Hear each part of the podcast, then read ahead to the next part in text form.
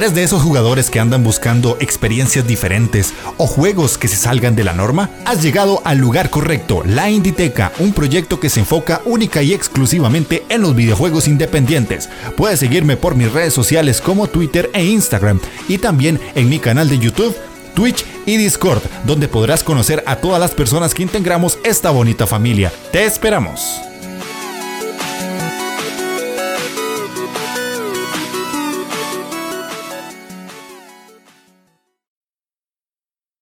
¿Cómo están? Sean bienvenidos a la Inditeca, el podcast dedicado exclusivamente a los videojuegos independientes. Yo soy Jeff de Astora y el día de hoy, como pueden ver los que están en el canal de YouTube, tengo a dos invitados, uno a mi derecha, otro a mi izquierda, que son los chicos de Seasides, que también son parte del equipo de la Inditeca, porque vamos a hablar de un tema que, como estaba diciéndole yo a Spiegel antes de grabar, lo iba posponiendo y lo iba posponiendo porque llegó ese momento de criticar un poquito la industria independiente del videojuego que tenía que pasar, tenía que salir este tema, así que igual gracias a ellos dos, Espi nos compartió un artículo bastante interesante que salió en una web que se llama Anaid Games, que si ustedes la conocen, pues sabrán que lleva bastante tiempo ahí en la industria y nos plantea que si los indies son tan conservadores como los AAA a día de hoy, ¿será que ya ahora se cuidan un poquito más los desarrolladores independientes y sus juegos o secuelas tienden a ser conservadoras para vender. Eso es lo que vamos a tratar hoy en el programa con estos dos invitadazos que me traje para desarrollar un poquito nuestras opiniones a través de lo que hemos jugado, de lo que hemos vivido y si nos estamos de acuerdo o no con lo que plantea Coldo Gutiérrez en ese artículo tan interesante que escribió. Así que, como me gusta decirles, pónganse cómodos, agarren su mando, presionen Start porque iniciamos partida. Y bueno, para dar inicio con el programa del día de hoy, vamos a dejar que se presenten por no sé cuánteava vez eh, Scholz y Espi. Así que, Spiegel, bienvenido de nuevo a la Inditeca. ¿Cómo estás, compadre?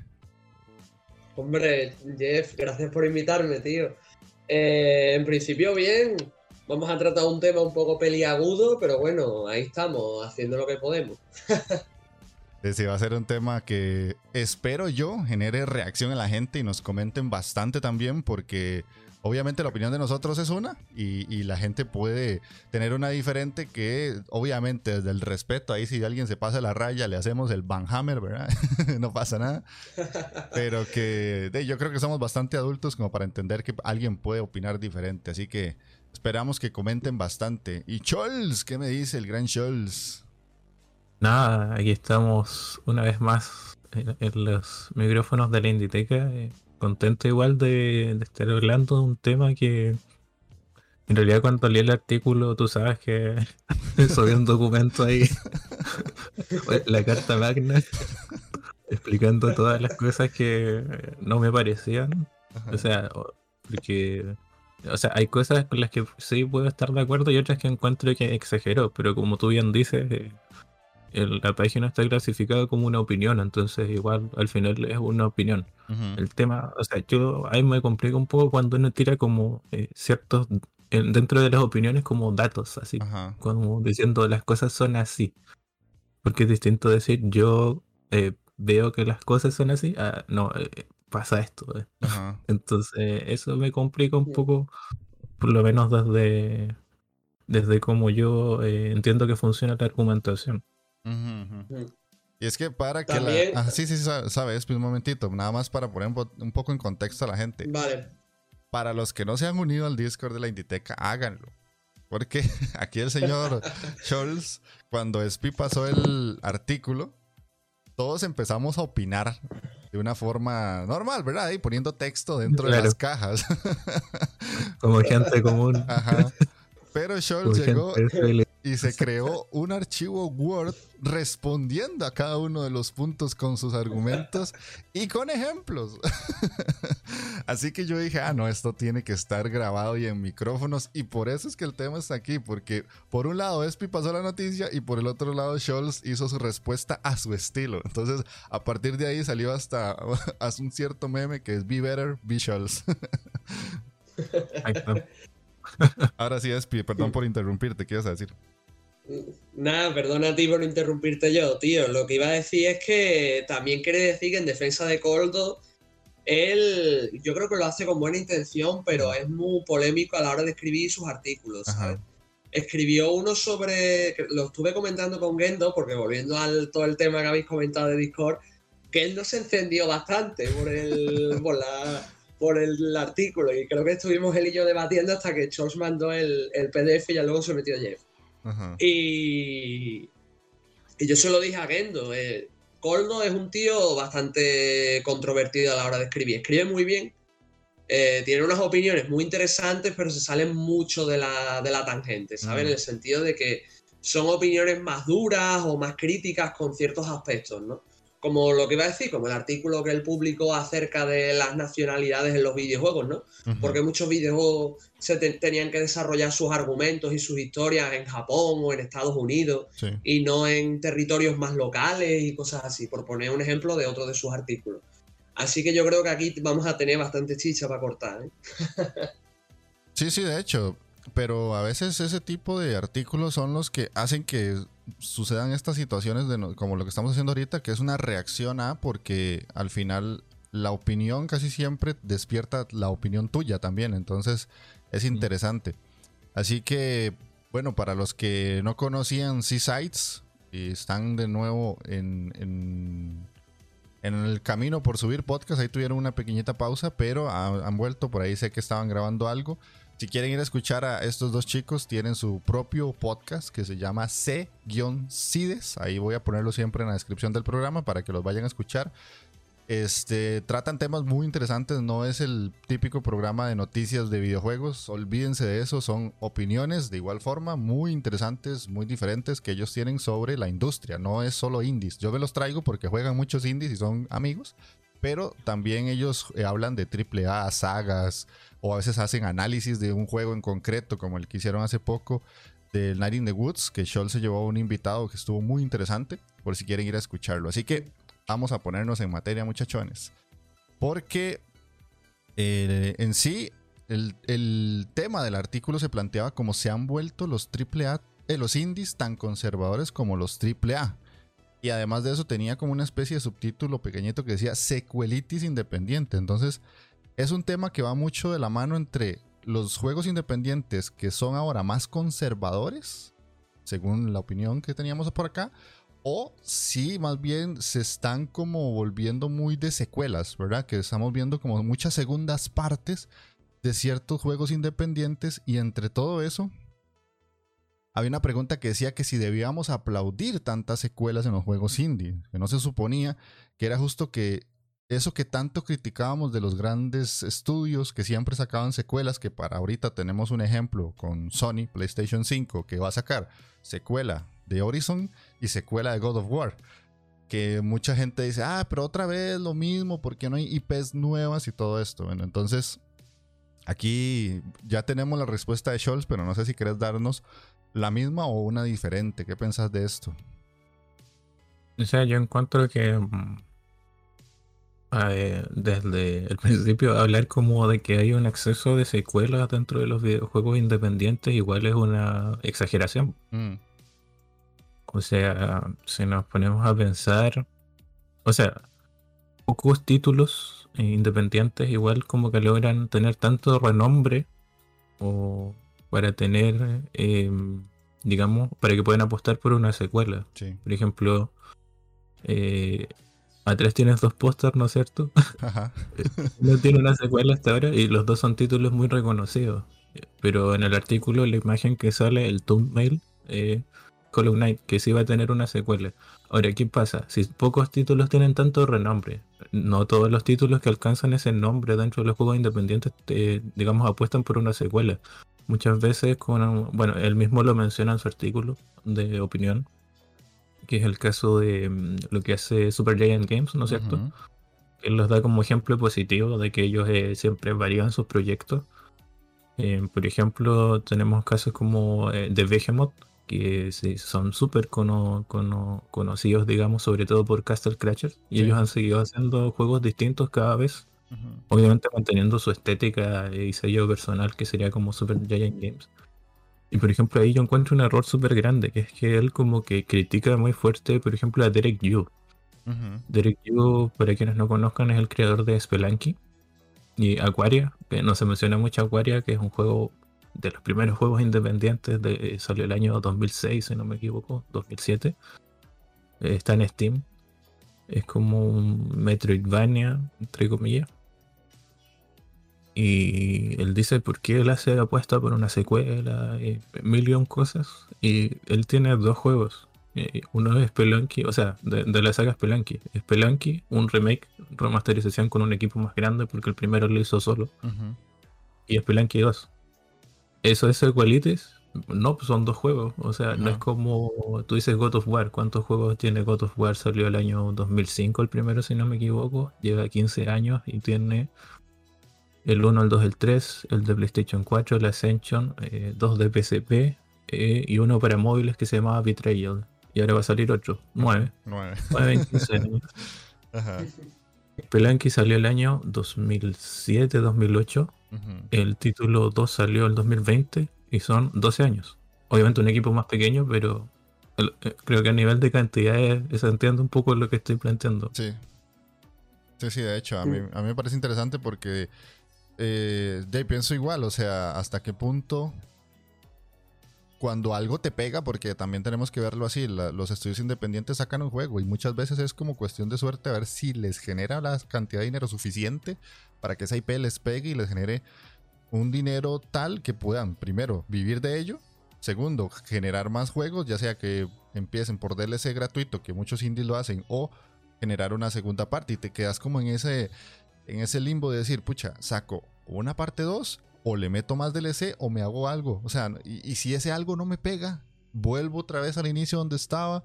Entonces a veces te agarras de eso que te pegó tanto. O sea, hay gente que incluso hasta proyectos lo hace así, qué sé yo, se hace un canal de YouTube de una temática, no les funciona, se hacen otra y les pegó. Entonces se agarran y se agarran de esa idea hasta que ya ven si pueden llegar a alguna situación más allá. No sé, Espíos, qué pensás del tema.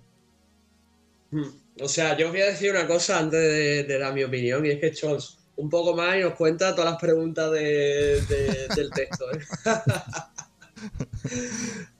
es que se ha ido a saltar como 40 temas distintos. A ver, eh, respecto a lo primero que hemos comentado, de deberíamos, deberíamos aplaudir o criticar el tema de que haya tantas secuelas en juegos indie o existan.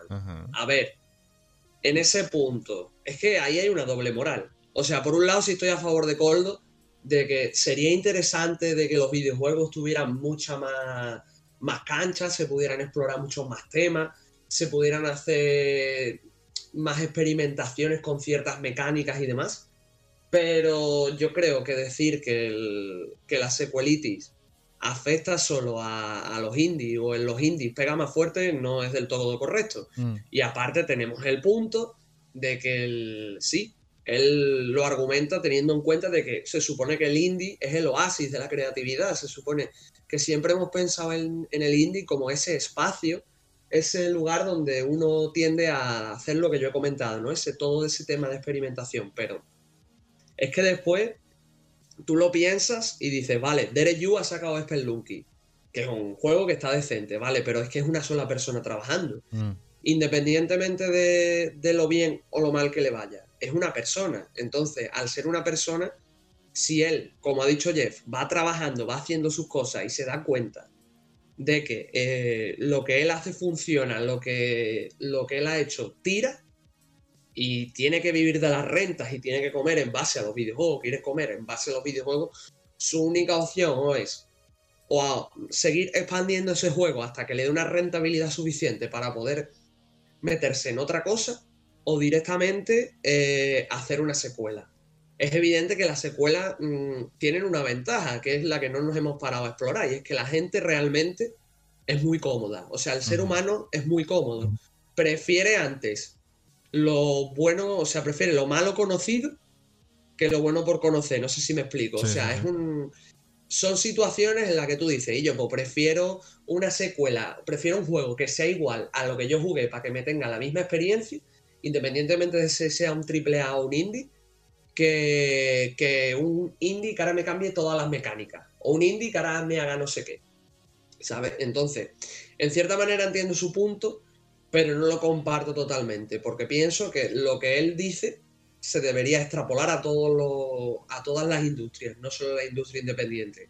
Aunque si bien es cierto que para mí hay dos géneros del indie que están muy agotados, que ya los he dicho muchas veces, que son el roguelike, aunque me estoy metiendo ahora y me está gustando, y el Metroidvania, que no lo aguanto. Ya lo he dicho en muchas ocasiones, en este programa, fuera de este programa, en todos lados. Entonces, sí pienso que son géneros muy rentables y son géneros que, bajo mi punto, deberían tener otra vuelta, otro concepto, se deberían explorar otro tipo de historias, pero también entiendo que si tú, por ejemplo, haces Rise Rain, que fue un juego que vendió bien, y luego metes toda la carne en el asador y haces una segunda parte que sigue el mismo concepto, pero es un juego muchísimo más potente en todos los sentidos, sí. Siendo un indie y necesitas comer de ello, pues ¿qué vas a hacer? Es que es lo que tú has dicho, Jeff. Si yo hago un canal de cocina y me funciona, pues no voy a de repente ponerme a hacer vídeos de mecánica, no sé si me explico. Exacto. Sí, sí, de hecho. No, y otra cosa que tal vez no se plantea ahí en, en la idea de él es que también los jugadores tenemos mucha culpa de eso, porque si nosotros nos ponemos a analizar un poquito la industria, mucha gente siempre pide, eh, quiero un nuevo Final Fantasy, quiero un nuevo God of War, quiero un nuevo Halo, quiero, o sea, la gente siempre pide más del mismo, o sea, y es generalizado, porque como dijiste vos, es mejor algo conocido que yo sé a lo que voy y casi siempre eso hace que la gente se impulse a comprar, mientras que somos muy pocos los que realmente decimos, ah, voy a probar esta idea nueva que no sé ni qué trata y el video que acabo de ver medio me dice algo de un juego y me da por gastar dinero. O sea, es que también a veces es muy difícil para la gente eh, el, dar ese paso de gastar dinero por algo. Yo les pongo un ejemplo. Hace poquito me compré un juego que se llama Stonefly, que lo compré porque es de los desarrolladores del Creature in the Well. Y porque yo sé quién es el estudio. O sea, yo dije, voy a apoyarlos porque el primer juego me encantó. Pero esta propuesta es totalmente diferente, es otra cosa. O sea, el Creature in the Well es un juego que es básicamente explorar mazmorras con una mezcla de pinball. Y este es un juego de manejar mechas en un mundo de insectos, que son cosas que no tienen nada que ver. Puede que la idea salga muy bien, puede que salga muy mal. Y eso que es un estudio que no llega al nivel de Spelunky, de Super Meat Boy, de, no sé, Rogue Legacy o lo que sea, porque Estamos hablando de que los que salen en el artículo son los juegos típicos indie que llegaron a un nivel superior y que uno dice, ah, lo conozco y la gran mayoría, el gran público lo conoce, que eso es otro tema importante.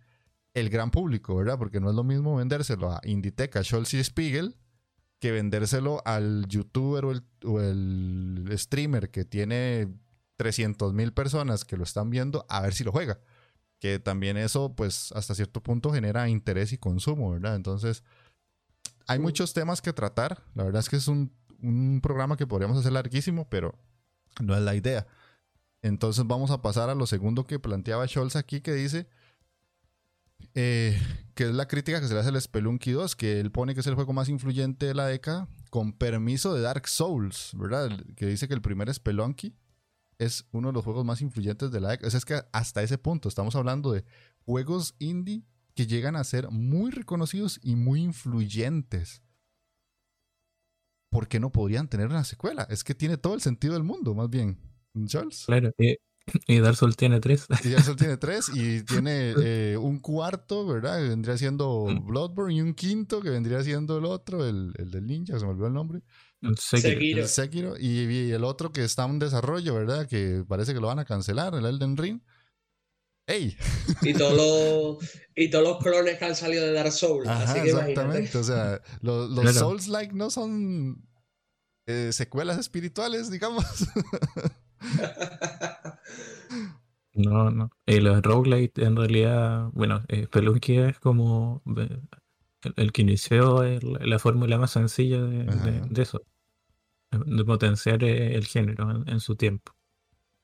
O sea, de hecho fue el que rompió el, ponerlo como en, algo plataformero, por ejemplo, porque antes los roguelike eran eh, juegos como más de, estrategia, de, recorrer eh, mazmorras así como paso a paso, como cuando jugaste el 19XX, puede ser. Había una sección así, ya, eso era más roguelike en realidad que lo que ahora conocemos por, el concepto. Ajá, sí, exactamente. No sé, Espivos, qué pensás de eso, de juegos que llegan a ser tan influyentes al punto de que todo el mundo los conoce. O sea, yo siento que tienen el permiso de sacar una segunda parte. Mm, a ver, eh, es que te puedo decir que sí y que no, tío. Es que ese es el problema de, todo este, de toda esta situación, porque lo suyo es que, eh, que innovasen, que planteasen cosas nuevas. Mm. Porque aquí lo que te vuelvo a repetir, lo que dice Coldo con Spelunky, no es refiriéndose tanto a, bueno, por le he metido un modo nuevo o en verdad yo puedo rebatir que tiene tantos modos, como dice Scholz, por ejemplo, en el PDF. Yo veo que él lo plantea más de una manera de que, y yo, salió Spelunky, y ahora, no sé, me vaya a perdonar porque yo no estoy tan puesto en la, duología de esta de juego. Sale uno cinco o seis años después, que es la secuela, y que es igual, pero trae más cosas y un modo online, por poner un ejemplo. Entonces, evidentemente, a nivel de innovación, pues no es, no es nada nuevo, no es, nuevo, no es nada nuevo bajo el sol. Pero lo dicho, si Derek Yu hace otros proyectos y se come un garrón, por decirlo así la expresión, pues evidentemente el hombre que va a hacer, va a tirar por lo que puede hacer, por lo que sabe que le funciona, que le funciona, Spelunky. Ahora, que los indies más, más influyentes deberían tener secuelas, depende. Pienso que un indie debe tener, bueno, cualquier juego independientemente de, de lo que sea, debe tener secuelas. Si la trama o las mecánicas lo piden, sí. Si de verdad la secuela significa algo para el juego, sí. Por ejemplo, a mí, personalmente, yo Spelunky ha sido un juego que he intentado jugar muchas veces y nunca me ha gustado mucho.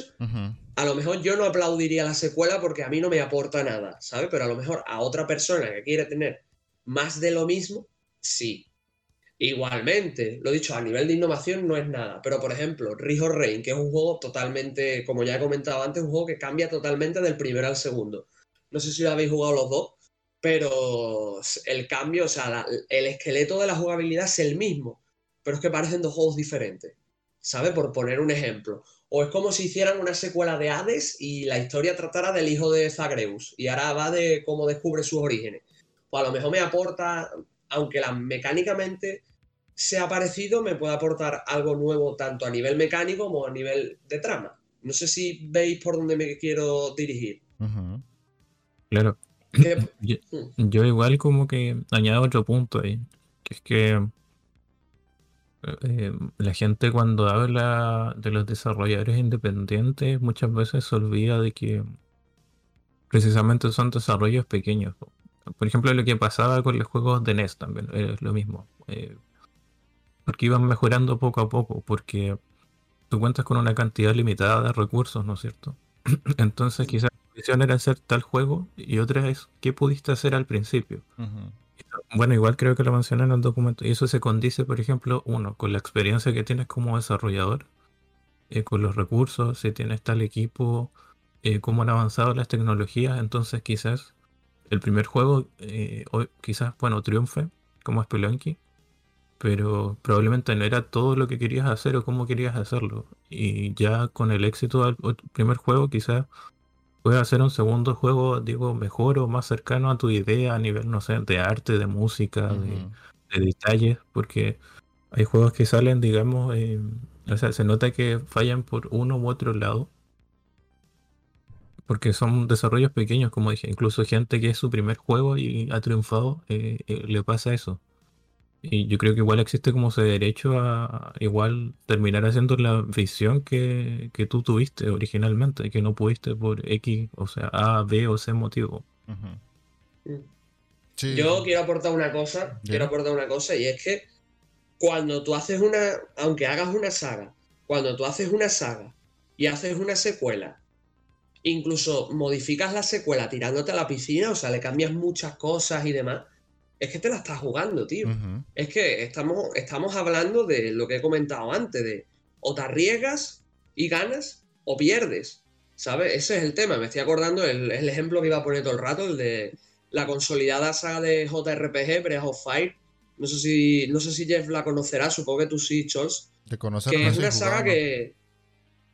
eh, pasó, de, pasó de puntillas técnicamente, pero tuvo una gran base de fans dentro de, dentro de sus números, ¿no? Y hasta el cuarto fueron juegos a nivel mecánico, narrativo, fueron muy lineales. O sea, son juegos que innovan poco a poco, pero se mantienen estáticos, ¿no? Y salió Breath of Fire 5, que cambia muchas cosas, que adapta a muchos personajes, que modifica y se comió un garrón. Y estamos hablando de una saga consolidada como AAA. Entonces, a, a, un estudio de cinco personas o una persona, le vas, es verdad que le tienes que pedir que innove, a todos les deberías pedir que innoven. Pero si la persona quiere vivir de esto y se lleva cinco años desarrollando, pues a lo mejor no le va a quedar otra que hacer una secuela o, hacer un producto similar al que ya hizo. Y no por ello es tan malo, ¿no? Si lo hablamos a nivel de innovación, sí. Pero es que no todo es innovación, por desgracia, en la, industria de los videojuegos. Muchas grandes obras que todo el mundo recuerda, como ha dicho Jeff, son títulos que, o sagas que te vas de un número a otro y son muy parecidos entre ellos, ¿sabes? Sí, sí, de hecho es curioso porque para la gente que escucha el programa se recordará un poquito de la última entrevista que yo tuve, que fue con Tobias Ruhan, el creador de Hellbound. Él me contaba que cuando tuvieron los juegos de Doorways, tenían muy mala crítica, pero les fue tan bien, o sea, tuvo tanto pegue entre streamers, eh, gente que lo jugaba, recomendaciones, ventas, todo, que les dio el suficiente dinero para agrandar el equipo. Él empezó solo con el apoyo de un tío que le puso una inversión. Y con los Doorways llegó a un punto en el que ya pudo fundar bien la empresa. Tenía un grupo de trabajo de más de seis personas, creo que era. Sacaron el Hellbound y les fue mal. Y el Hellbound era el juego que él quería hacer. Era un FPS tipo Doom de los 90. Que a mí me parece un buen juego. Tiene sus fallos porque obviamente no, no está tan pulido como un Doom pero la empresa ahora solo es él. O sea, yo le hice una pregunta, según yo todo ilusionado, que me iba a decir, no, si estamos planeando no sé qué, no sé cuánto, y me dijo, te voy a decir la respuesta que no creo que querías escuchar. Y es que el equipo ahora soy yo. Todos los demás se fueron. y el proyecto no pegó. Eh, no, no, no generamos ganancia. Y yo como, puta, y se arriesgó él a generar ese juego que tanto quería, que pudo seguir haciendo las otras partes de Doorways y seguir con el mismo ritmo, pero no, él dijo, yo quiero hacer un FPS a la vieja escuela y no le funcionó, o sea, uno dice, es que es jugársela, o sea, al final él me decía, es que la vida del desarrollador es esto, es, altas y bajas, a veces te va muy bien, a veces te va muy mal, y también cuando son proyectos grandes de empresas muy grandes, pues hay un respaldo económico, ¿verdad? Y es, aunque haya respaldo económico, a los días vemos noticias de que si a un juego le fue mal, llega Capcom o EA o lo que sea y despide 10.000 personas, una cosa así, porque obviamente también eso es dinero. entonces es difícil, porque no es tan sencillo como llegar y decir, ah, sí, voy a inventarme un juego nuevo, a ver cómo me va. O ya yo tengo el bagaje de que hice Super Meat Boy, que le ha pasado a Edmund Macmillan. Él sacó Super Meat Boy, le fue súper bien y sacó The Ennis Night. Ese no le ha vendido como Super Meat Boy y es muy parecido en mecánicas. Ah. Es casi, casi igual. Ni The Binding of Isaac. Después sacó uno que se llama eh, The Legend of Bumbo, que tiene críticas muy malas en Steam. Sí, sí, sí. O sea, es que no, de nada te sirve ser súper conocido y, y, reventarla. Y que al final, ¿qué hizo? Super Meat Boy Forever. ¿Por qué? Porque es que no le quedó de otra. No, hay una aclaración el Super Meat Boy Forever no es de Macmillan. ¿No? Es del. Lo que pasa es que Super Meat Boy lo hicieron dos, personas. Ajá. Que es. Se me olvida cómo se llama el otro. Mira, para que veas que es ser conocido y que no. Que no es ser conocido. Yo creí que era de Macmillan. Y ellos se separaron después del juego. Tenían ah. problemas ahí creativos o confrontacionales. Y eh, bueno, él le dijo hace unos años, eh, si quieres seguir con Super Meat Boy a la otra persona, eh, hazlo. Y él sacó Super Meat Boy Forever. Ah, huevón, mira vos, aquí yo pecando de ignorante. Ahora, de lo que tú hablabas recién, por ejemplo, no sé si conocen el Balance Wonderland. Sí. Sí.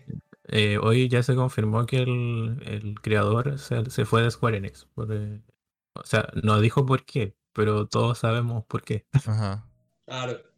Pues es por cómo le fue el juego, que al final no, no, cumplió con lo esperado. O sea, estamos hablando de que contrataron al creador de Sonic con el diseñador de Sonic. y sacaron un juego bastante que, que no cumplió. O sea, a nivel creativo tenían una idea que no, no, no cuajó y bueno, tú sabes que en Japón igual existe eso de, sabes que me, me retiro por honor y todo el tema. Mm. Entonces, como tú dices, es complicado. O sea, al final eh, todos hablamos como bonito de los videojuegos. Y, ah, bueno, en el podcast con Espi no, no tanto. Le damos como un poco más duro la parte de que igual es una empresa y por otro lado los desarrolladores igual tienen que comer, ¿no es cierto? O sea, es lo mismo que un artista. O sea, eh, si un músico intenta innovar y no le va bien, al final tiene que volver a lo que hacía antes porque, o sea, de, eso viven al final. sí. Eh, lamentablemente no es como que alguien les diga ya crea y yo te pago la vida y te ¿no es cierto? No, no- no es como, no hay mecenas, o sea Kickstarter es como mecenazgo, pero eh, tipo lo que hacían con Da Vinci, bien, yo te pago y tú créame la mejor obra que quieras, ¿no es cierto? Eso lamentablemente no es así en el mundo actual. Y eh, siempre es un problema ligado a hablar de arte y creatividad. Ujú. Sí, sí, de hecho. Entonces, vamos avanzando ahí. Ya me puedo brincar unas cuantas preguntas. Eh, vamos a pasar a otra que decía que dónde queda la originalidad que aportaban antes los indies. Esa pregunta, yo ahorita tengo mucho que decir, porque Scholz dijo de que sacar una secuela, un spin-off cada tres o seis años no es para nada grave. Podría hacerlo en un periodo de ocho, si tuviéramos cuatro Super Meat Boys. este, no sé, Espi, si querés responder un poquito esa pregunta de dónde queda la originalidad en los indies, que uf, Uf. Eh, yo creo que sigue existiendo, tío. claro. Pero. Pero no para todos los géneros. Ese es mi punto. O sea, creo que hay juegos muy valientes en, en muchos lugares y sobre todo en Itch.io. Yo creo que si os dais un paseo por ahí podéis encontrar cosas estupendas. Me estoy acordando, creo que lo mencioné con Scholz, creo que lo, él lo mencionó también en un artículo, es el genial nanopeso. Hablé ya de él una vez, creo que no sé si fue en este programa o fue en C-Size, no me acuerdo. Y, Este y va, puede ser, puede ser. Y yo lo dije, y es un juego que dura media hora y va de ser un trabajador chileno. O sea, ¿dónde has visto tú un videojuego donde tú tengas que ponerte en la piel de un trabajador chileno? A mí me pareció lo más interesante que jugué el año pasado, por ejemplo. Y estamos hablando de un indie. Pero claro, después te vas a la otra, a la otra cara de la moneda y tenemos lo que he dicho antes, 27 millones de Roll Live, 27 millones de Metroidvania. Que lo dicho, tienen su público, tienen su gente, pero no son géneros que innoven. ¿sabes? Que no hagan nada, se, se, se ad- adhieren a la, a la fórmula, saben que van a vender porque Mm. tienen. mm, tocan ciertos, ciertos puntos del género y, y- y funcionan. También te digo, decir que en esos géneros tampoco hay innovación, pues tampoco sería cierto, porque volviendo a Super Giant, esta gente hicieron Hades, que Hades para mí es lo mejor que existe en Live Ujú. y ya he jugado unos cuantos. O sea, rem- con, la- con las bases que ellos tuvieron, con las bases que existen en el género, lo desdoblaron, hicieron un trabajo magnífico. Y yo no puedo pedirle a la gente que no siga haciendo este tipo de juegos, pero ya que se hacen, que por lo menos no se adhieran tanto a lo establecido y jueguen dentro del género, como lo, vuelvo- a repetir, ha hecho Hades. Pero claro, también volvemos al punto de que no todo el mundo es esta gente, ¿sabes? No todo el mundo es Super Giant. Así que cada uno tiene su fórmula y tiene sus cosas. Y a lo mejor, yo qué sé, yo quiero hacer un roguelike y no soy tan bueno haciendo narrativa, o no soy tan bueno haciendo todas estas historias, o no tengo tanta gente detrás, pues no me va a salir el juego igual. A lo mejor, yo qué sé, a mí personalmente no me atraes por el- el- lo, lo que estás haciendo, pero a lo mejor otro jugador sí, hay que valorarlo. Por eso digo de que al final es una de cal y otra de arena, porque el indie tiene mucha diversidad y tiene muchas cosas interesantes, pero sí hay ciertos géneros suyos que están muy sobreexplotados y que necesitaríamos oxigenación en ellos. Por lo menos es lo que yo pienso. Sí, sí, de hecho, tenés toda la razón. Porque sí, obviamente hay géneros eh, que están bastante cargados, que también ese es otro problema que yo siento que mucha gente se queda solo con, como con la punta del iceberg. Así una vez lo había dicho Gamelur cuando vino aquí al podcast, que en los indies está lo que nosotros vemos casi siempre, eh, lo que te enseña Steam, lo que te enseña Epic, lo que te enseñan las, las stores de las consolas, pero debajo de eso hay una cantidad absurda de juegos súper creativos que rompen hasta cierto punto cosas que nosotros tenemos como establecidas. Me sale aquí rápidamente lo que estoy viendo en, en GOG. There is no game, que es una cosa rarísima que solamente este, ellos entenderán que hicieron por ahí. Eh, ya si nos vamos a juegos famosos, entre comillas, tenemos Disco Elysium, que mucha gente lo pone como una de las grandes joyas ahora que salieron. Yo no lo he jugado, pero sé que es un juego diferente, sé que es un juego raro, que sí está perteneciendo a un género pues ya bastante lleno de juegos, pero tiene ese algo que lo hace diferente y son juegos conocidos, ¿verdad? No estoy así como que tratando juegos súper raros. Eh, que si yo quisiera, si yo quisiera, me hago un programa de juegos que nadie conoce y lo puedo hacer, pero no quiero este, alargar el, el programa. Visage, que es un juego de terror que es muy diferente, es muy particular, no es como nada que se haya visto, por lo menos dentro de la escena más mainstream, pongámoslo así. Kentucky Road Zero, eh, Chicken Police, o sea, puedo seguir, el mismo Carrion, o sea, hay muchos. Innovación hay.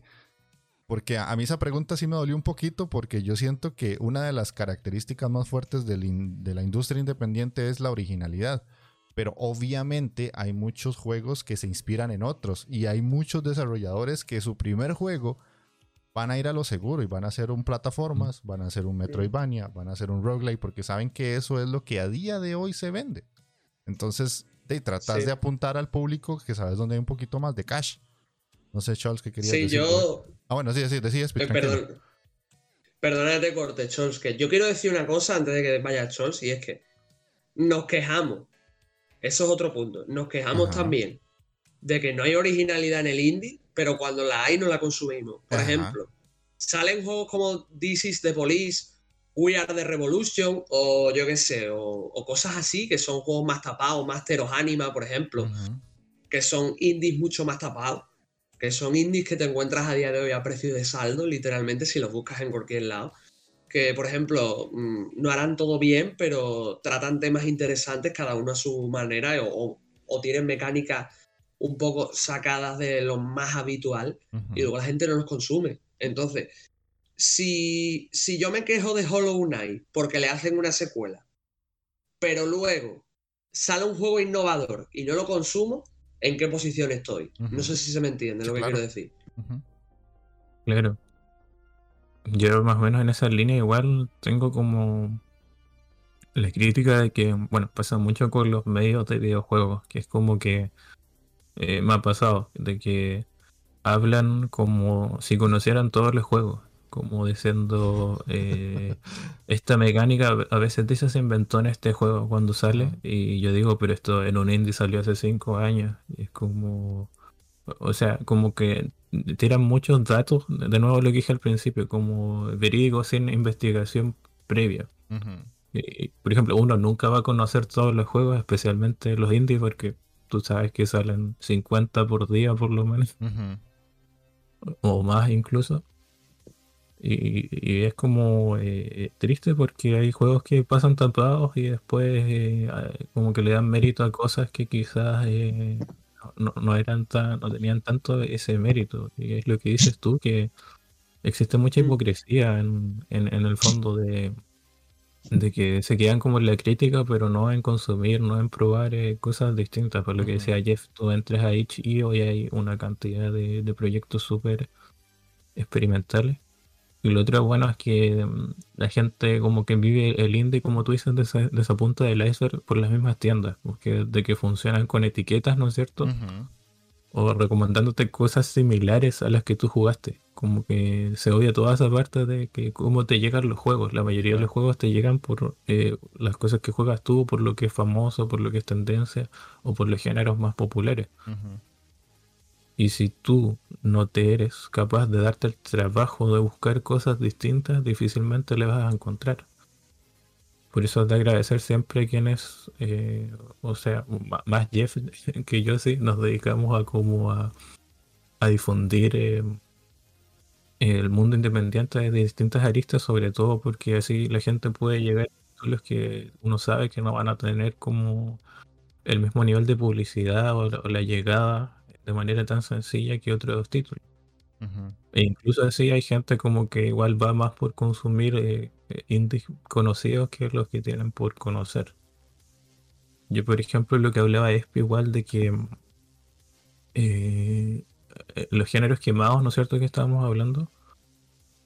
Eh, igual, no sé, pu- pueden salir 50 Metroidvania, pero uno trae como algo ya que aporta al final, ¿no es cierto? Y dentro de esas, por ejemplo, lo que pasó con los roguelike, dentro de esa mecánica es que ah, fueron avanzando lentamente hasta llegar a lo que fue Hades, por ejemplo, que igual tengo un artículo sobre eso por ahí que tengo que resubir, hablando como de roguelike y roguelite.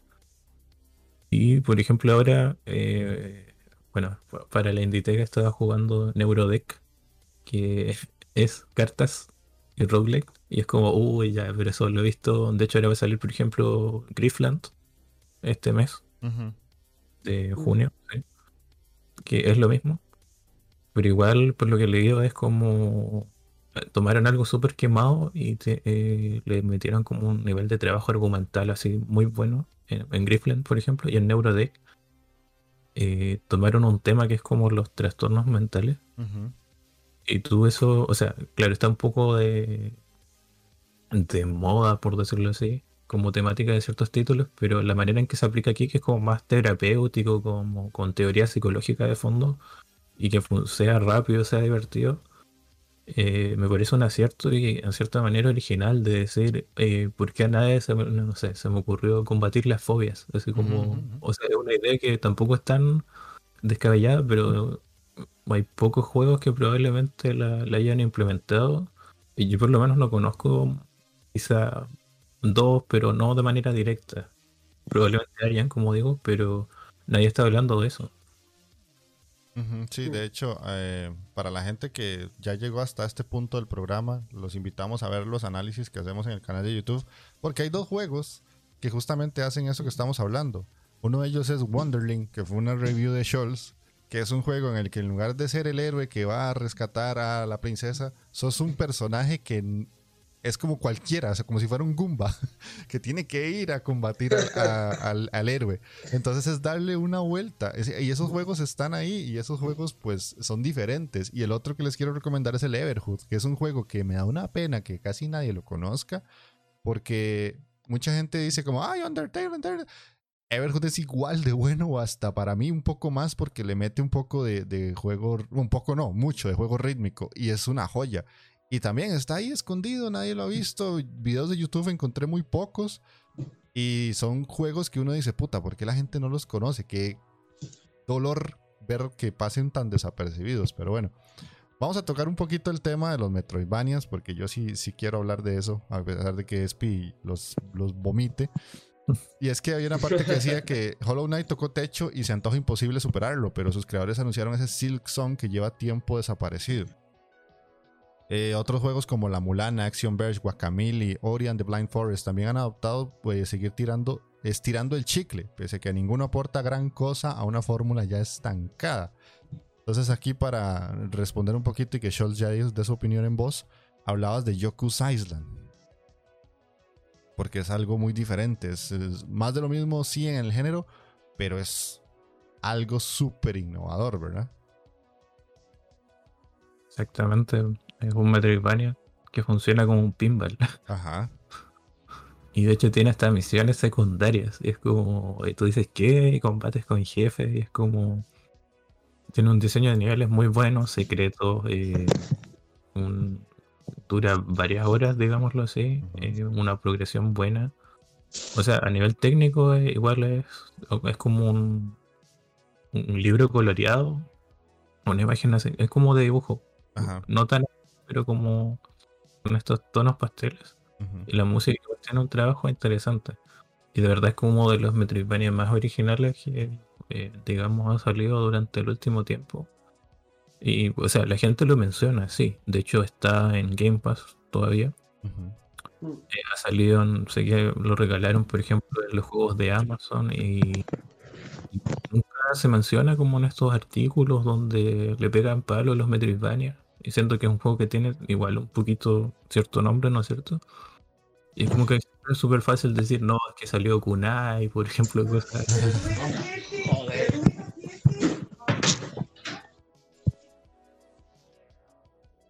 Ay, perdón. Mi madre ando por culo, tío. Tranqui, tranqui. Ah, esperarse, me voy a silenciar. Seguí vosotros hablando. Que habías quedado.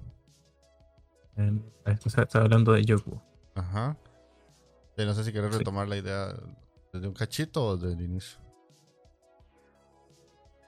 Eh, no, pues como decía, Yoku es una propuesta de, eh, bastante diferente en ese sentido. Y digamos, eh, pese a que, no sé, por ejemplo, se dice que el género es repetitivo, también en su tiempo nos llegó Dead Cells, Ajá. que, o sea, ya tiene varios años que estuvo harto tiempo en Early Access, ¿no es cierto?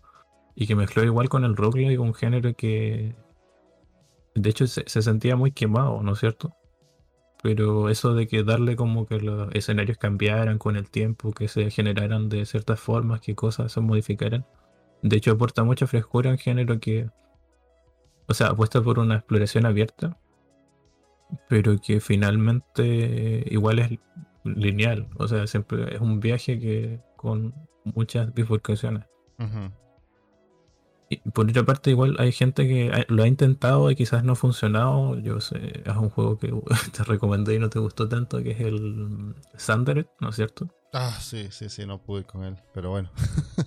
Sí, igual es un poco eh, difícil, pero lo que hacía ese juego era que en el mapa tenía áreas que siempre eran iguales, ¿no es cierto? Las áreas importantes, donde están los jefes, las salas, en el fondo las salas.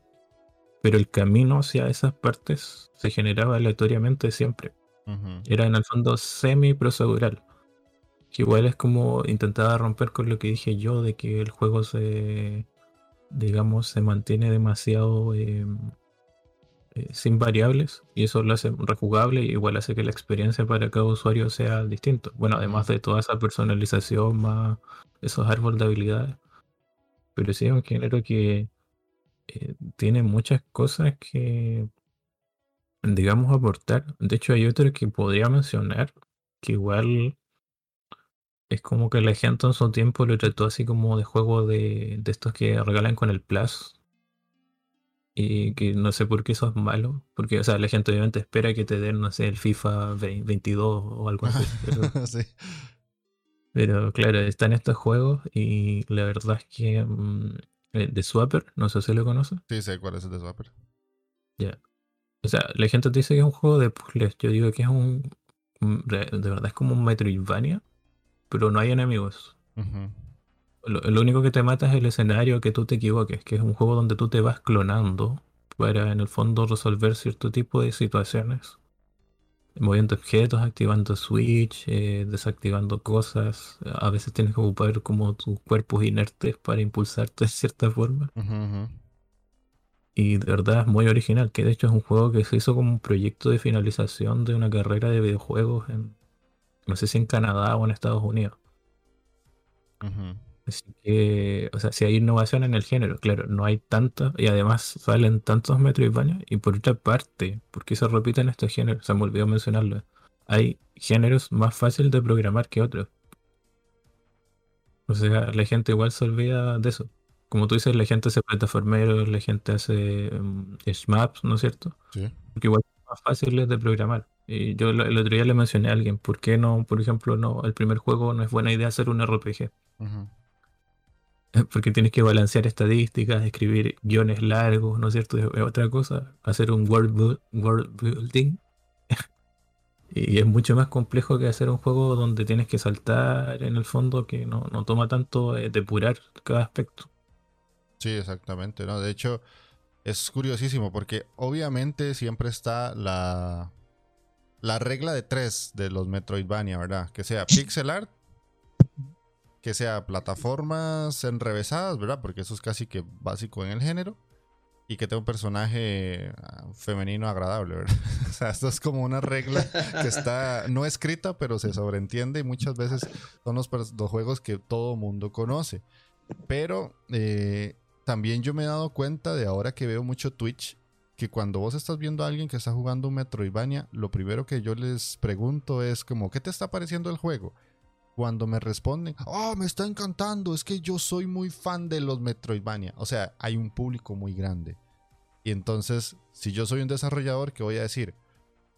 ¿A dónde me tiro? ¿Roguelike o Metroidvania? Porque sé que hay ahí dinero, hay gente que los va a jugar, que los va a comprar. Me ha pasado también que muchas webs eh, latinas, en inglés, en español de España, que los mejores 10 roguelike que hemos jugado, los mejores 10 Metroidvania, y todos son los mismos. Porque se quedan siempre en lo mismo. O sea, es como, puta, pero ¿por qué no, no escarbas un poquito y sacas esos juegos tan extraños que... De hecho, ayer estuve viendo a un muchacho haciendo stream de un juego que se llama Astalon, que acaba, acaba de salir. Tears of the Earth, que es un juego, sí, Metroidvania, pero en el que tenés que usar a tres personajes y los vas switchando. Ya desde ahí empieza una mecánica diferente. Y ese Astalon, si no fue porque yo lo vi en un stream, este, de básicamente yo no lo conocía. Ahorita dice Scholz, no, es que hay un juego que salió en NES. Exactamente, no. No, no, ese es un juego con, eh, bueno, con estética de NES. Ayer vi un análisis. Ah, sí, no, sí, me sí. hiciste acordar de que, claro, estaba mencionando ejemplos. Y de hecho, yo juego tantos Metroidvania que igual se me olvida. Hay uno que se llama Omega Force, Omega Force, que sí. salió hace cinco años. Ujú. Quizás me equivoqué, pero algo con Omega. Donde la mecánica es esa que tú dijiste. Manejas un escuadrón de tres personajes y cada uno tiene una habilidad distinta. Uno es como acrobático, otro es como que para las cosas de fuerza. Y hay uno que es como hackea, no me acuerdo bien. Pero de hecho igual es súper original. De hecho, esa es una incorporación interesante. Tú jugaste Oldboy, ¿no es cierto? Sí, No, lo estoy jugando, de juego hecho. es muy original. O sea, original no es que haya eliminado el mapa, pero pero eh, que tu personaje no es el que ataque, sino que necesita de acompañantes que tú vas modificando para resolver cierto tipo de situaciones también. Y es un juego que se demoró como 10 años en salir y, y tampoco se menciona. Exactamente, sí, porque digamos, aquí yo me metí en Steam para ver qué es lo que hay así de buenas a primeras. Y por eso les digo, vean, está Record of Lodos, que doy lo que les decía, ¿verdad? Pixelar, personaje femenino, y este, obviamente Metroidvania. Touhou Luna Nights, pixelar, ta, ta, ta, personaje femenino, ta, ta, ta. Time Spinner, pixelar. O sea, eh, hay como que muchos, ¿verdad? Entonces, si te quedas obviamente con solo eso, es como puta, este, como que tenés que quitarte las vendas de los ojos y, y escarbar un poquito más porque hay más géneros. No sé, Espi, si querías decir algo con respecto a- al tema de Metroidvania. Mm, la verdad es que no tengo mucho que aportar, Jeff, que el- de lo que ya he dicho. O sea, considero que considero que el, que el gé- género está quemado, pero que hay, hay buenas ideas si sabes escarbar y si sabes buscar, ¿no? Como en los roguelike. Es que repetirme más de lo que vosotros habéis dicho y de lo que yo comenté antes, ¿sabes? Ajá, ajá. Ok, entonces vamos a la siguiente pregunta que básicamente es lo que plantea es, ¿es tan difícil desligarse de tu propia marca? Que es un poco lo que hablábamos ahora antes. Puta, si a mí me, me pega la Inditeca y yo me hago súper famoso, yo no me desligo de la Inditeca, pero ni loco, weón. También te Sí. digo que yo dudo que te desligues de la Inditeca aun si, si no pegas el pelotazo. No, eso Pero- fijo. No es que vaya a salir la, la tripliateca. No, no, no, o sea, no. O sea, es como que, man, sí, es difícil. De sí, es muy difícil desligarse de tu propia, porque hasta lo está diciendo en la pregunta, de tu propia marca. Es ese algo que vos creaste con mucho esfuerzo y te funcionó. O sea, Claro, no es como algo que tú hiciste para otra persona. Ajá. Es, es tu trabajo Uf. en el fondo. Es tu. IP. Es, y es algo muy, muy propio. O sea, Ujú. tú sabes que los artistas eh, tienen mucho aprecio por lo que hacen. Obviamente siempre se habla de, de el dejar atrás lo- tus etapas y todo, pero es más fácil decirlo que hacerlo, diría yo. sí, claro. Mm. Sí, o sea, imagínate, Espi, ¿vos te imaginas cerrando tu blog para hacer otra cosa? O sea, después de tantos Uf. años de estar escribiendo. Eh, alguna que otra vez me lo he planteado, no voy a decir que no, pero. ¿Pero hacerlo? mm, Me costaría, me Ah. costaría, ¿eh? La verdad es que después de estar ya casi dos años escribiendo semana a semana, cuesta, ¿eh? Sí, sí, es que... Ya no. es que es como.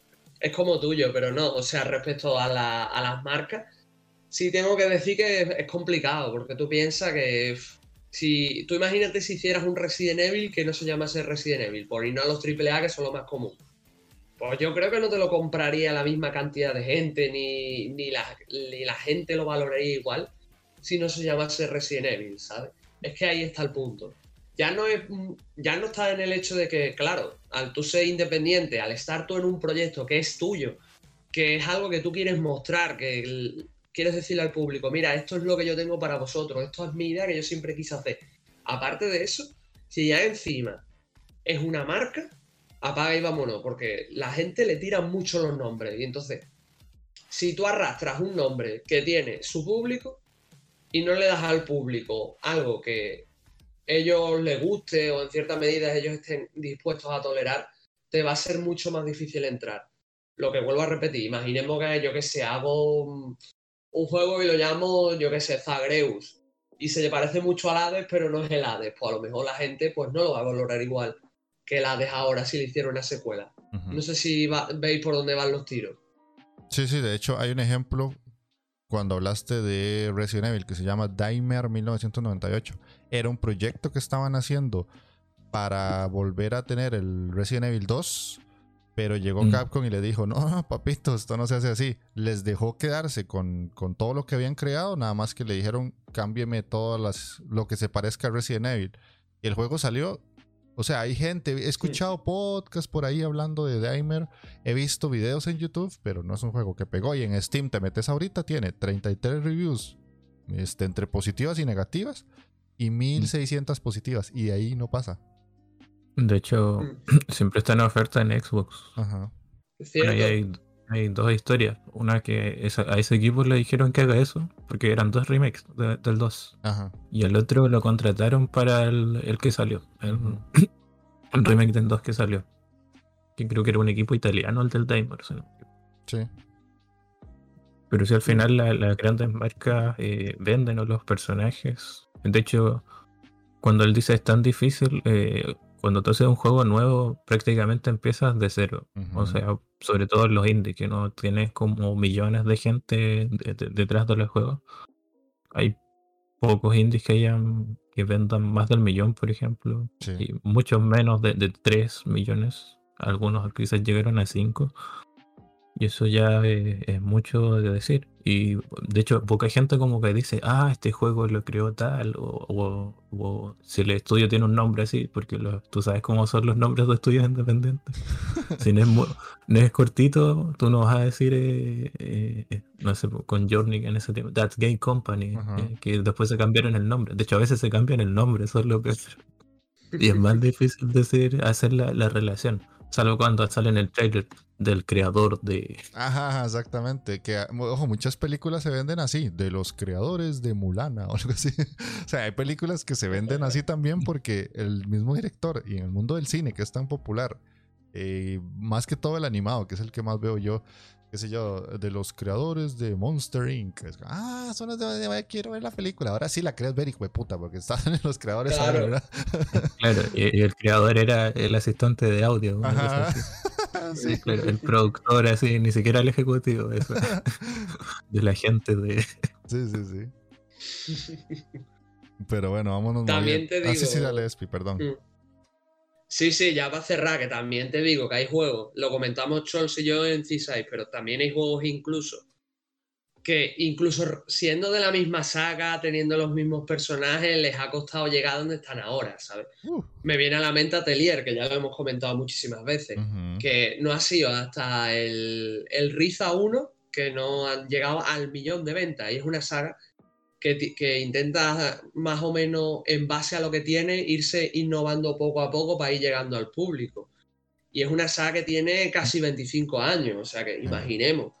O sea, si esa gente tienen que rentabilizar, intentar innovar poco a poco, pero a la vez mantenerse para contentar al público que tienen y de paso rentabilizar, es que es eso, tío. Al final no le puedes pedir tampoco a, alguien que son cinco personas que tienen su propia idea, sus ganas de, llevarla a cabo, su, hipoteca, su dinero, su comida que ponerse en la, mesa, ciertas cosas, ¿no? Acordémonos de la, de la gente de Caje, que tuvo que, eh, si mal no recuerdo, tuvo que ah, hipotecar su casa, que ya estaba pagada, para pagarse los gastos del juego, que yo recuerde. O algo por el estilo era. Mm, sí. No, y de hecho, yo no quería sacar Cuphead, pero ahora que lo sacas, es el ejemplo más grande que tenemos a día de hoy de juego que pega y marca que los desarrolladores le van a sacar el juego hasta donde puedan. Que, se, que el DLC, que serie, que Funcos, que camisetas. O sea, vas a ser tan tonto, huevón, después de todo lo que pasaste de no sacarle el jugo a Cuphead. Olvídate, mae. O sea, lo que vamos a hacer es, mae, lo que sea, déjeme figuras, llaveros, tazas, lo que quiera. O sea, me costó tanto sacar esta IP y tanto este juego. Y el éxito que está teniendo es tal que yo mm. necesito recuperar esa inversión. ¿Y para qué me voy a inventar un juego nuevo que no es Cuphead si esto me está vendiendo como churros? o sea, es que hasta ese punto llegamos. Y obviamente es una IP que sí tuvo el apoyo de Microsoft, bla, bla, bla. Ya todo eso lo hemos hablado como mil podcasts. Pero, sea como sea, es algo que en su momento era una muy buena idea. Y a día de hoy es una marca potente. Pero no lo era antes de salir. Y los desarrolladores les pudo salir mal muy, eh, la idea y no pegarles y quedarse sin casa. ¿Verdad? Pero ahora tienen que recuperar toda esa inversión de tiempo, dinero y energía. Sí, cierto. Mm. Entonces vamos ya ahí a la última pregunta. Me va a saltar un poquito del PDF y vamos a llegar al final que dice, ¿no debería ser la aspiración de cualquier artista renovarse o morir? Entonces Scholl dice que diría que todos los desarrolladores de videojuegos no se consideran artistas ni, tienen ese tipo de pretensiones. No sé si me quieres ah, explicar un poquito más esa respuesta. Claro, o sea, como que muchos eh, damos por hecho que los desarrolladores de videojuegos son así artistas, gente como con la mente eh, más creativa, de que quiere innovar y hacer de todo. Y a lo que iba ahí con, con eso que dijiste tú es que a veces hay gente que dice, ¿sabes qué? No sé, me gustó Zelda, me gustó. Bueno, ahora Super Meat Boy, ya con juegos más actuales, me gustó Dark Souls. Eh, y me gustaría hacer un juego con, inspirado en él, o con mecánicas parecidas. Y a veces es un juego calcado, otras veces tiene sus cosas nuevas. A veces lo que yo mencioné, creo que en otro programa, de que quien no ha querido hacer su propio juego o, cuando termina el juego dices quiero más y dice y empieza a pensar yo le hubiera puesto esto a este juego bueno hay gente que lo, lleva a cabo lo construyendo y solamente tiene esa idea. No dice y hay claro otra gente que dice yo quiero un juego que plasme mi visión sobre tal o cual cosa ya es como más elaborado no es cierto a lo que voy es que desarrollar, eh, existen muchos tipos de desarrolladores, no, es solo esta gente que como que la que se menciona constantemente que, el indie es creativo, sino que hay gente que eh, es continuista, hay gente que eh, quiere hacer como proyectos para ellos mismos también, y bueno, después los vende, y eso tampoco es tan malo, pero es como por qué invisibilizar omitir ese tipo de desarrollo y solo como plantear que el desarrollo independiente es de una forma, si es de, muchas formas distintas al final. A eso a lo que iba con esa respuesta a esa pregunta. Yo aquí tengo que cortar varias cosas. La primera es, o sea, siendo, poniéndonos así, para mí, si lo quieres poner en el sentido de que un desarrollador de juegos independientes es un artista, entonces un desarrollador de juegos AAA también lo es, ¿no? Muchos tienen formación en diversas artes, ¿no? En diversos, muchos en diseño, en diseño gráfico, en bellas artes y demás. Entonces, ¿puedo criticar de la misma manera a un independiente que a un, que a un AAA? Pues sí, pero entonces debería englobarlos a todos en el mismo saco, ¿no? Y yo pienso que no, porque si los AAA, mucha gente que hace AAA, los hace no porque tenga un, interés tanto de experimentación o de sorprender o de revolucionar, sino más bien de, lo que estamos, hemos estado hablando todo el podcast, ¿no? De, de a lo mejor llevar su idea a cabo, hacerle un homenaje a tal juego, o simplemente y, llanamente porque tiene una familia y tiene que darle de comer. Aunque bueno, está todo el tema del crunch, que eso es para otro, otro podcast aparte, pero bueno. Pero bueno, el, el tema está ahí, entonces.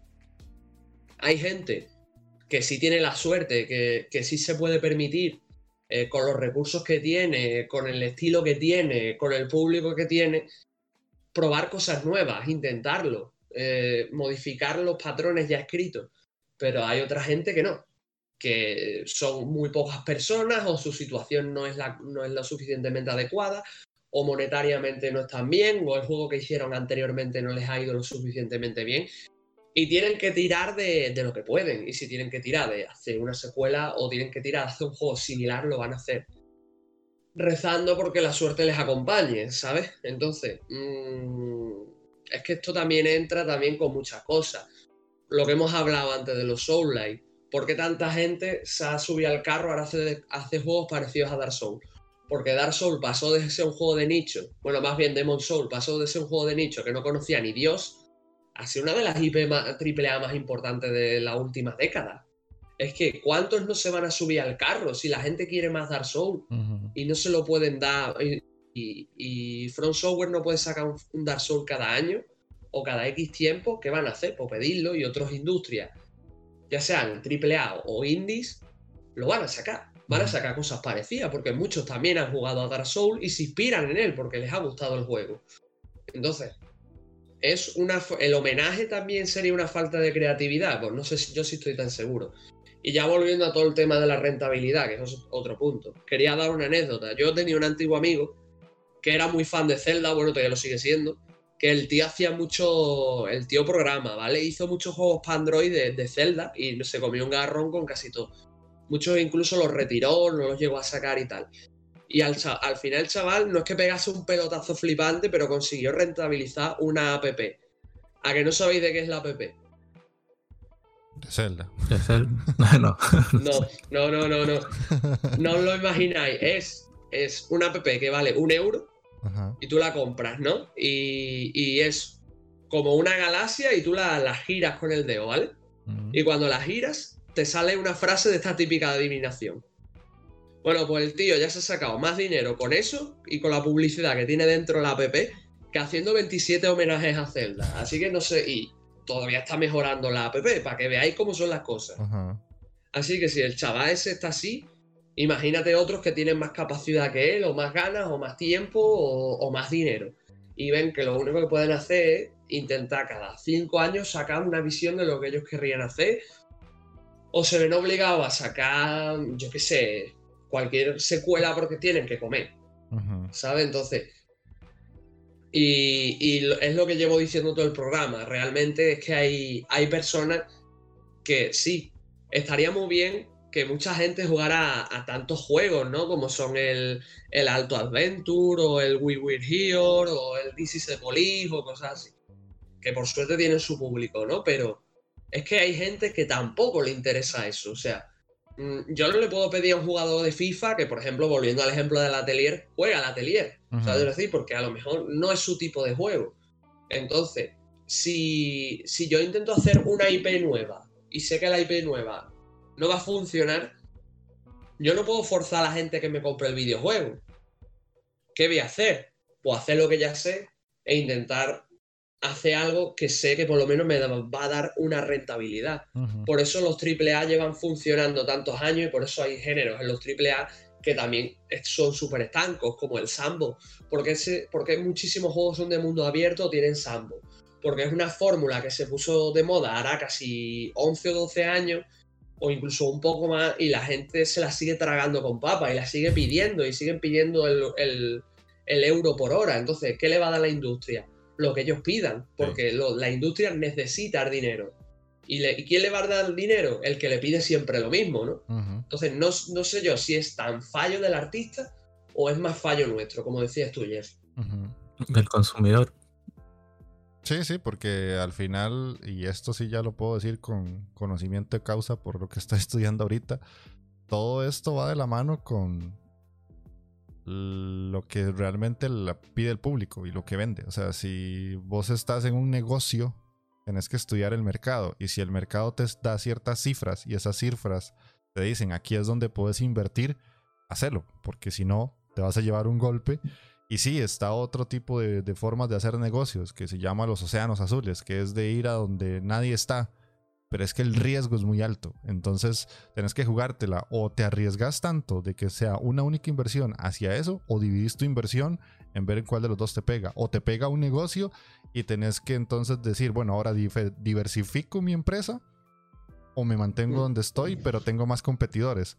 Es que es un tema muy complejo, o sea, no es simplemente crear videojuegos porque sí, es el hecho de que eso es un negocio y una vez que entras en este negocio, tenés que analizar quiénes son tus competidores y quién es esa persona que te va a comprar.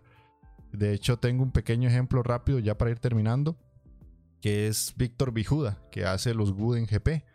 Él es programador, o sea, él no tiene formación artística de diseño ni no, no, él es programador y trabaja de eso, vive de eso, come de eso. Y quiso hacer un juego de carros o de, de, rally o de carreras, como quieran verlo, con vista isométrica, porque él decía, es que no existen juegos de ese tipo, entonces voy a hacerme yo el mío. Hizo la primera parte, le pegó y ahora está haciendo la segunda. ¿Por qué? Porque Dave ve que funciona. Y él no es el típico artista que tenemos todos en la mente de que llevó cursos de diseño gráfico y que llevó cursos de arte en la universidad. No, no, no, es un programador. Entonces, como decía Scholz, hay muchos tipos de desarrolladores de videojuegos. Que hay gente que es o un artista que se mandó a hacer algo, que digamos que aquí tengo el, póster de Celeste. Si uno se va a Celeste, es Celeste Gris, perdón. El desarrollador de Gris es un pintor que empezó a, meterse en el mundillo de los videojuegos porque alguien se lo propuso.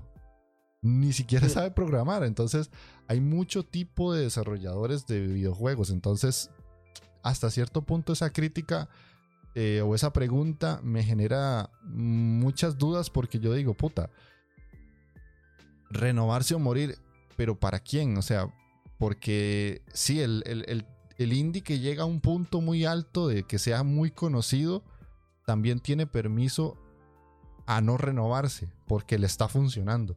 Creo que es mi cierre de, lo que puedo decir. No sé si ustedes quieren aportar un poquito más de ya como su idea final. Yo voy a aportar algo más, Chol, si me permite, y luego dices tú. Yo personalmente, si fuera desarrollador de videojuegos, eh, la verdad es que lo que intentaría es hacer lo que yo quisiera, o sea, en base a, claro, unas ciertas ideas, ¿no? pero un poco lo que yo quisiera. Y si veo que funciona, intentaría, intentaría, tío, hacer juegos. No en plan saca juego anual, ¿no? Pero intentaría hacer juegos que no estuviesen tan separados en el lazo de tiempo, pero que poco a poco fueran innovando, fueran trayendo cosas, pero a lo mejor pertenecieran a una misma saga, o fueran espinos de la saga, o cositas así, ¿sabes? Porque le estás ofreciendo al público lo que quiere, pero a la vez le estás, le estás dando mm, pequeñas cosas que hacen a tu juego diferente de lo que ya han visto y sobre todo de los demás. ¿Por qué? Porque a la larga es lo que hemos hablado. Yo puedo intentar, yo puedo intentar vender estupendamente cinco juegos distintos, pero a lo mejor el primero y el último me funcionan y los tres restantes pues no me sirven para nada. Entonces ya cuando tenga un nombre, cuando tenga ya varios juegos que, tengan esos conceptos y demás, pues a lo mejor poco a poco sí me voy animando a hacer cosas. Pero como es el mercado de cerrado a nivel de videojuegos y a nivel de otras artes, lo veo, lo veo bastante complicado ser tan innovador como quisiéramos. Que a mí me gustaría. Pero ahí tienes tantísimos grandes de Ichio que a día de hoy, pues, han hecho un videojuego 2 y siguen a su vida normal, ¿no? O gente como el creador de Doki Doki Literature Club, que pegó un pelotazo, pero el hombre no ha hecho más juegos pagados, ni ha hecho más cosas, ¿sabes? Y hizo ese juego por amor al, arte, ¿sabes? De hecho, eso que dijiste tiene un ejemplo, que es la saga Shovel Knight. O sea, bueno, ahora es saga, porque tiene Shovel Knight, el base, y a partir de ahí salieron un montón de cosas que no son hasta cierto punto el juego de plataformas, tienen otro tipo de, jugabilidad, pero sí se hizo. Scholz. No, o sea, de hecho me estaba acordando algo del artículo con lo que dijo Espi, más que con tu pregunta. Quiero, por ejemplo, lo de sacar juegos como en el mismo universo y distintos, que de hecho lo critican, no sé por qué. Eh, Steam World. Ah, Steam World, sí, tiene el Steam World Haste. Sí. Hay dos que se repiten, que es el DIC, pero el DIC 1 era eh, procedural y el otro era sin, le quitaron, lineal. Eso eran ya Metroidvania. Y el primer juego fue un Tower Defense. Entre medio del 1 y el 2 sacaron uno de estrategia como Worms, se podría decir, Sí. pero de un jugador.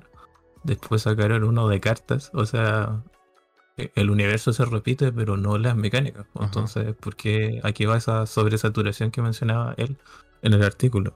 Y ya sobre lo que preguntaste, eh, claro, o sea, digamos, obviamente, si se puede innovar está bien, pero es que uno eh, tampoco debería meterse en el bolsillo de nadie. O sea, si hay gente que come de esto, no, no le voy a decir, oye, ¿por qué me volviste a sacar, eh, no, sé, el Old Boy, Old Boy 2? ¿no? Ujú. si, si en el 1 ya quedó todo cerrado, bueno, quizá eh, no, no se le ocurrió algo, porque igual, no sé, po, desarrollar todo de nuevo, pensar en nuevas mecánicas, en un nuevo universo, nuevos personajes, igual es una inversión de tiempo. Sí. Y el tiempo igual, el tiempo es oro, como dicen. Exactamente. Entonces, y el tiempo no vuelve. Entonces, que, bueno, cada uno verá. Si, o sea, obviamente uno siempre está dispuesto a nuevas experiencias, pero no veo po- por qué criticarle a desarrolladores que digamos que no son multimillonarios.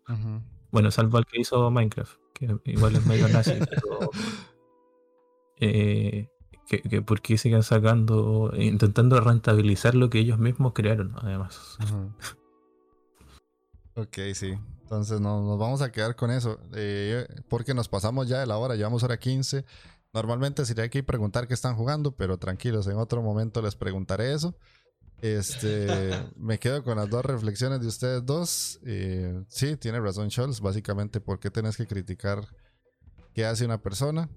Eh, metérsela en el bolsillo. Si esto le está funcionando y eso le da de comer, mae, eh, básicamente seguirlo haciendo porque todos los días hay comida en tu plato. Así que si vas a criticar a alguien que está sacando lo mismo todos los años, hay una compañía japonesa con una N que... Bueno, este... Eso sería todo por el programa. Ojalá que les haya gustado. Ya saben que pueden ir a escuchar a, a Espi y a Scholz en su programa Seasides. Que eh, lo suben en Spotify, en iVoox y en alguna otra Sí. plataforma. ¿O solo esas dos? Toda la, la suite de, de Anchor, que es Toda la suite Google de Anchor. Podcast, eh, Apple Podcast, eh, Radio Cast eh, y unas que no sé quién conocerá, pero Pero por ahí andan. Y... Pero de que están- Eso sí que. Eso sí que es un océano azul, chaval. Sí, sí, sí, sí. Y como siempre, despiteo el espacio para que promociones tu blog. Pues nada, pues muchas gracias, Jeff. Eh, invitaros a pasaros por mi blog que se, que se llama Greybox. Eh, lo podéis encontrar en www.t7spiegel.blogspot.es Y también deciros que estoy en Twitter como T7spiegel. Ujú. Ahí estoy Estoy y se nos fue. Bueno, ahí está. Casi siempre postea cosas el Espi. Y también este. Él, ahí publica también lo- el, el el acceso a los, a los blogs que escribe. Y Scholz, en tu caso, ¿dónde te encuentran? me encuentran, como mencionaste anteriormente, en algunas reviews de- del canal de la Inditeca, ¿no es cierto? del canal de YouTube.